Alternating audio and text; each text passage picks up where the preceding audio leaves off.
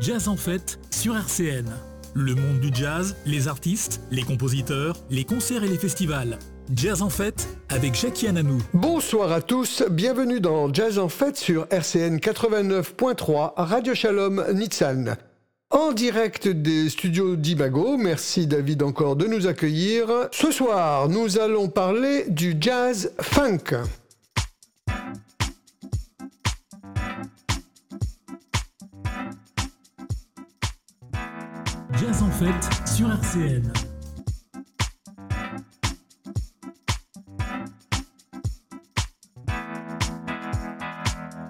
Au sommaire de cette émission, je vais vous faire lever de votre canapé.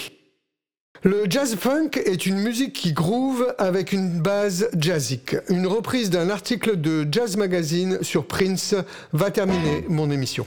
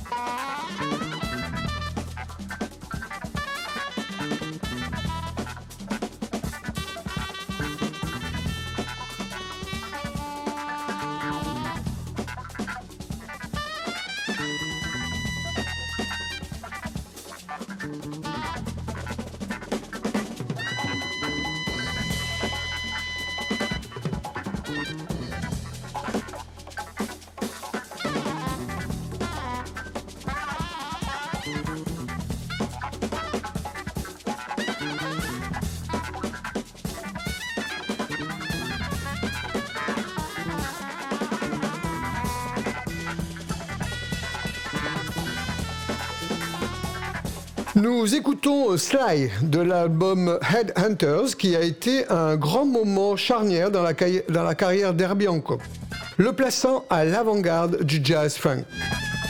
S'inspirant fortement de Sly Stone, de Curtis Mayfield et James Brown, Hancock a développé des rythmes profondément funky, voire graveleux, sur lesquels il a joué en solo sur des synthétiseurs électriques, mettant l'instrument en premier plan du jazz. Il a toutes les sensibilités du jazz, en particulier dans la façon de terminer en longue improvisation. Mais ses rythmes étant fermement ancrés dans le funk, la soul et le rhythm and blues. Les puristes du jazz, bien sûr, ont décrié les expériences à l'époque, mais Headhunters semble toujours aussi frais et s'est avéré très influent dans d'autres musiques.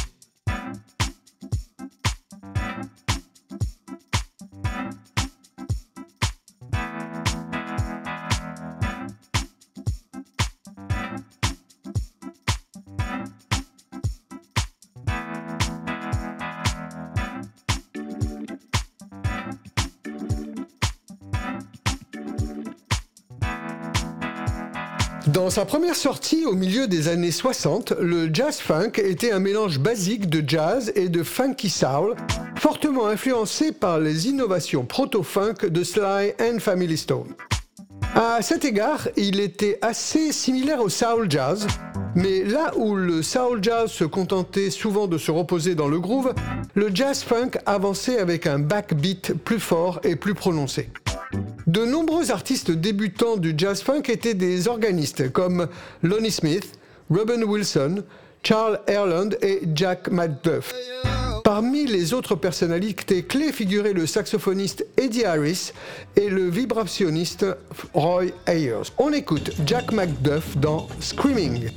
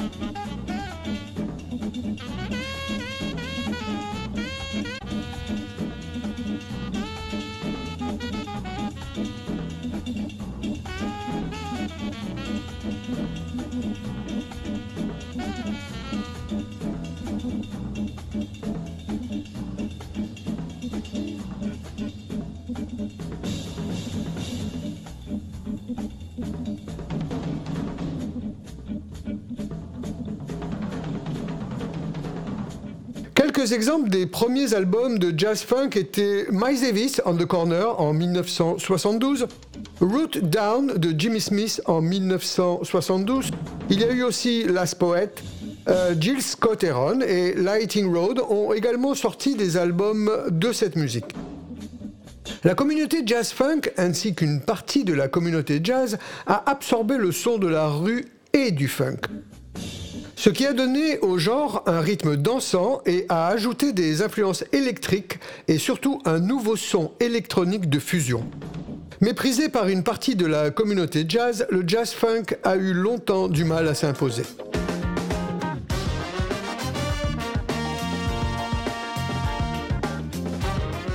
Bonjour, Jackie Ananou dans Jazz en Fête. Le monde du jazz, artistes, compositeurs et festivals. Jazz en fête avec Jackie Ananou, le lundi à 19h sur RCN.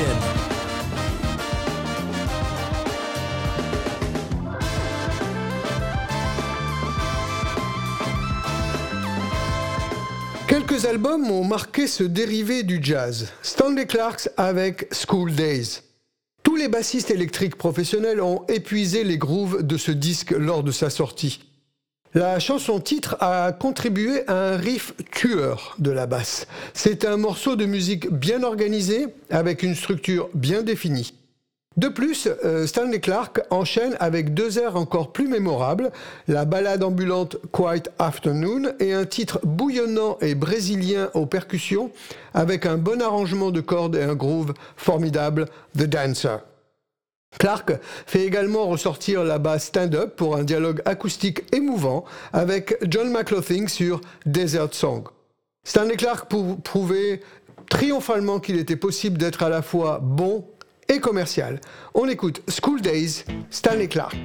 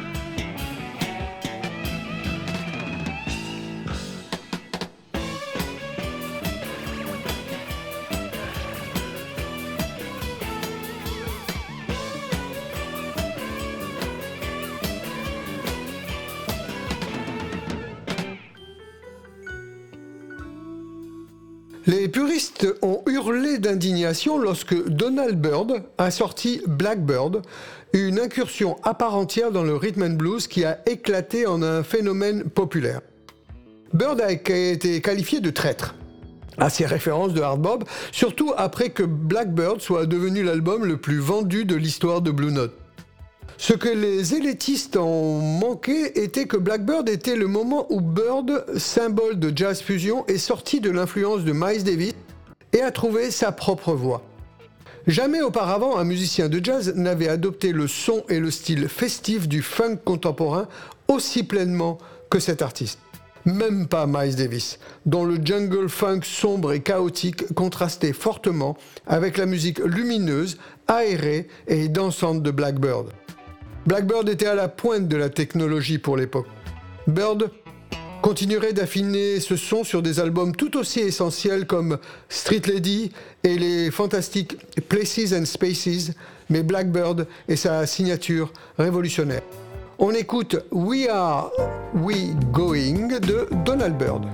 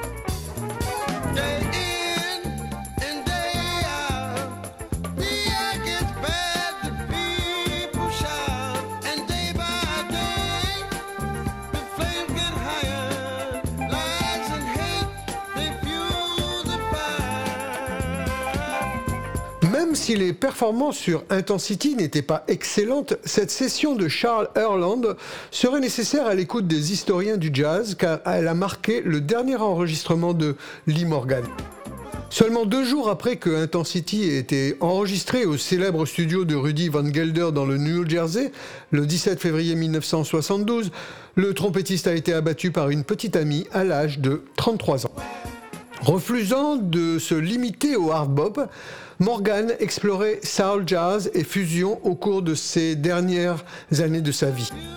Initialement sorti sur LP par Prestige, Intensity a été épuisé pendant de nombreuses années, mais a été réédité sur CD en 1999 pour la série originale jazz classique de Fantasy.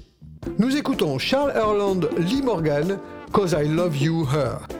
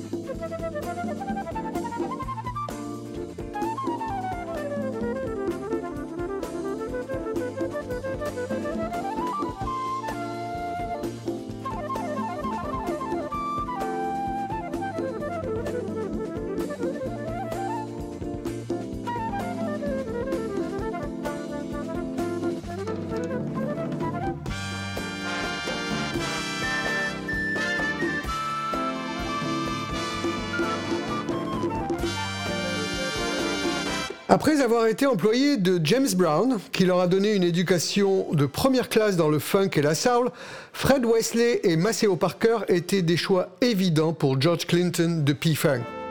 En 1977, Clinton et Bootsy Collins ont produit le premier album de Fred Wesley and the Horny Horns, un groupe avec Wesley au trombone, Parker au sax téno et alto, Rick Gardner et Richard Cush Griffin à la trompette. Clinton et Collins ont composé une grande partie de l'album et sans surprise, une grande partie de ce vinyle est du pur P-Funk. Dans l'ensemble, c'est un album sympathique dont tous ceux qui aiment le funk devraient avoir dans leur discothèque.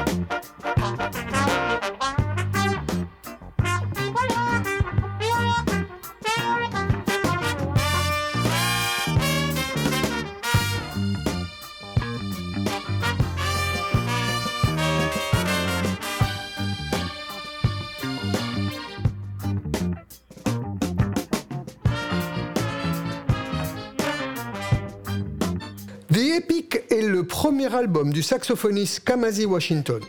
La plupart des musiciens du groupe ont joué ensemble depuis le lycée et ça se voit. Il y a deux batteurs, dont Ronald Brunner, deux bassistes, dont Stephen Thundercat Brunner, deux clavéristes, une trompette, trombone et chant avec Patrice Quinn. Dans quelques morceaux, ils sont soutenus par un orchestre à cordes et un chœur complet. Coltrane est sa plus grande influence, mais son ton est plus brut. The Epic n'est pas fusion, rétro ou académique à distance, c'est du jazz du 21e siècle aussi accessible que virtuose. Le sentiment compte pour Washington. On écoute Kamasi Washington, The Message.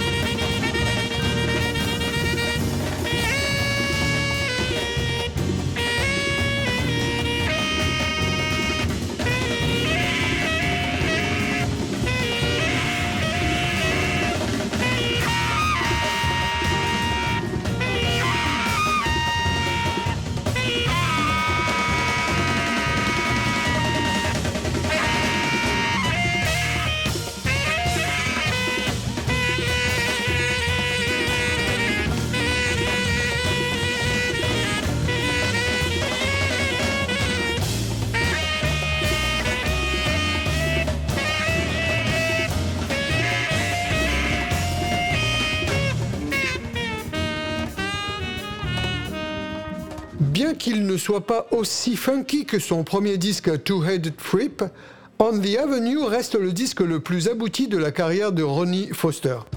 Produit par George Benson et mettant en vedette le grand Phil Upchurch à la guitare et Marvin Chappell à la batterie, On the Avenue privilégie des grooves plus doux et nuancés par rapport au funk brûlant des précédentes sorties de Foster. Le meilleur de tous est son interprétation on the Avenue, sans doute la performance la plus pure et la plus puissante de Foster à ce jour.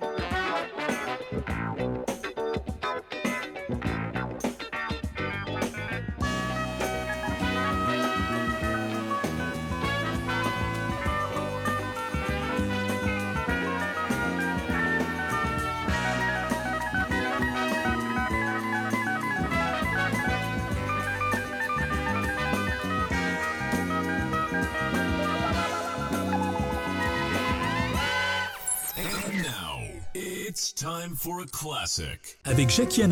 Un grand article sur Prince dans Jazz Magazine euh, ce mois-ci m'a donné l'envie de vous faire écouter quelques tubes de Prince repris par des grands jazzmen. Il faut attendre la seconde moitié des années 80 pour que sa musique inspire des solistes de jazz importants. On commence par euh, Chris Hunter. Étroitement inspiré par David Sanborn, à qui il ressemble souvent à l'alto, Chris Hunter est surtout connu aux États-Unis pour son travail avec Jill Evans. Après avoir joué avec euh, Mike Westbrook euh, dans les années 79, Hunter est devenu musicien de studio en Europe. Il a d'abord joué avec Evans en 1983, ce qui l'a conduit à déménager à New York. En 1984, il joue avec le sextuor de Michel Camillo et commence à travailler avec Mike Gibbs. Sur son album éponyme de 1987, il est inclus Purple Rain.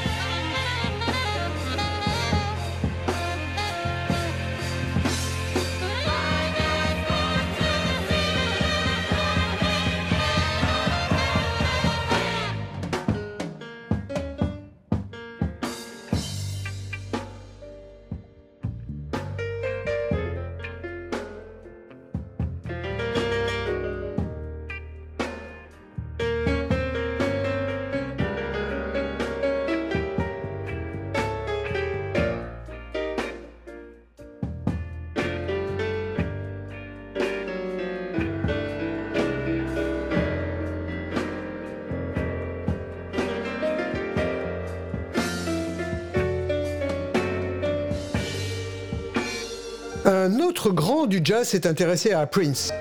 Bill Cobham, en 1987, sort son troisième album, Picture This. Sur cet album apparaît une variété de stars. Trois chansons sont interprétées par Groover Washington Jr. au soprano, ou au ténor d'ailleurs, Randy Brecker au bugle, le claviériste George Duke et le bassiste Ron Carter. Rien de surprenant ou mémorable, mais la version de The Sign of the Time de Prince est magnifique.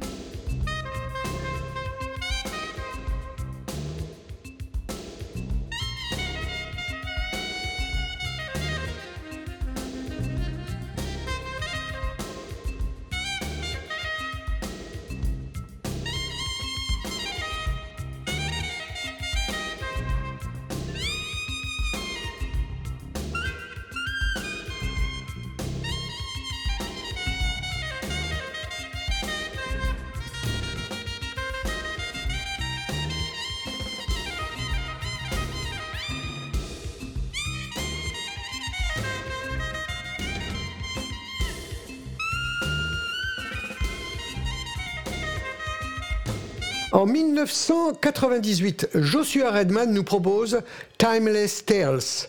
Reprenant l'idée New Standards de Herbie Hancock, Joshua Redman réinterprète 10 chansons populaires du XXe siècle. Il y avait du Richard Rogers, Cole Porter, Jeremy Kern, Irving Berlin et les Gershwin. Il y a aussi les Beatles, Johnny Mitchell, Bob Dylan, Stevie Wonder et Prince. Une approche très funky dédiée à porte ses fruits sur How Come You Don't Call Me Anymore de Prince. Exceptionnelle version réinventée, plus groovy que l'original. Brad Meldo au piano, Larry Grenadier à la basse, Brian Blade à la batterie. Nous écoutons Joshua Redman.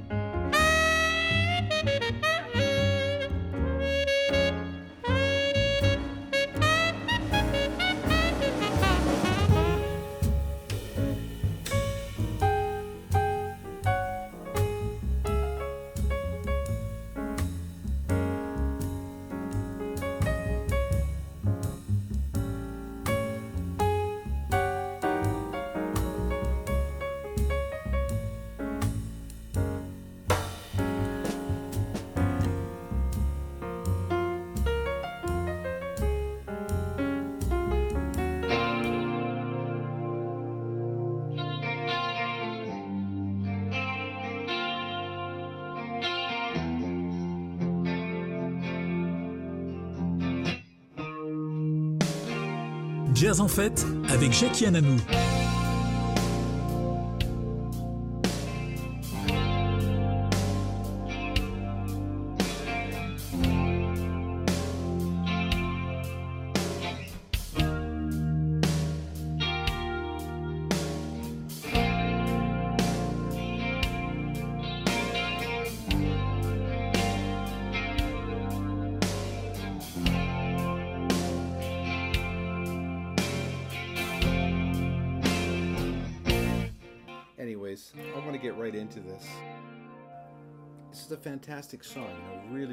La maison de disques de Prince vient de lâcher l'information. Un nouvel album du musicien, notamment composé de titres inédits, va sortir. Nommé Originals, ce disque sera d'abord diffusé sur Tidal du 7 au 20 juin avant d'être libéré physiquement par Warner Brothers. Le 21 juin prochain, les préventes sont ouvertes, histoire de bien commencer l'été. L'album contient des chansons issues des versions Vault de Prince, sélectionnées par Troy Carter, au nom du musicien et accompagné de GZ. Ce disque est globalement le résultat d'enregistrements que l'artiste a réalisés de 1981 à 1991. Notons que certaines des chansons au départ ont été composées et écrites pour d'autres, dont plusieurs d'ailleurs sont devenues des succès tels que The Glamorous Life de Shelley E ou encore Manic Monday des Bangles. Le disque se clôt avec la version originale du fameux Nothing Compared to You qui avait été dévoilé l'année dernière en tant que single surprise. On écoute Prince, Nothing Compares to You.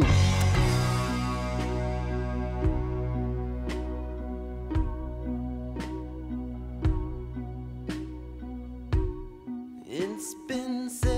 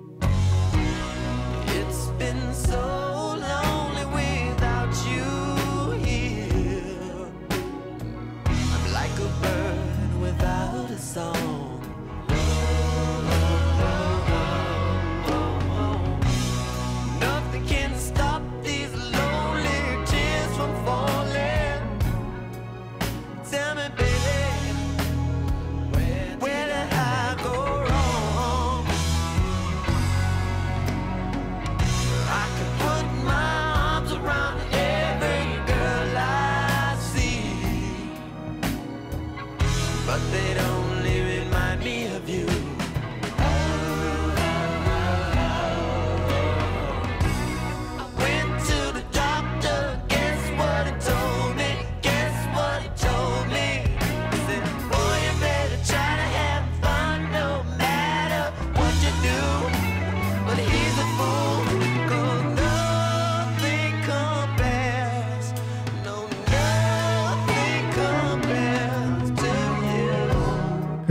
finir cette émission avec nos régionaux Jimmy Brown Experience. Un nom qui, invoque, qui évoque pardon, immanquablement l'esprit des deux icônes de la musique afro-américaine, Jimi Hendrix et James Brown.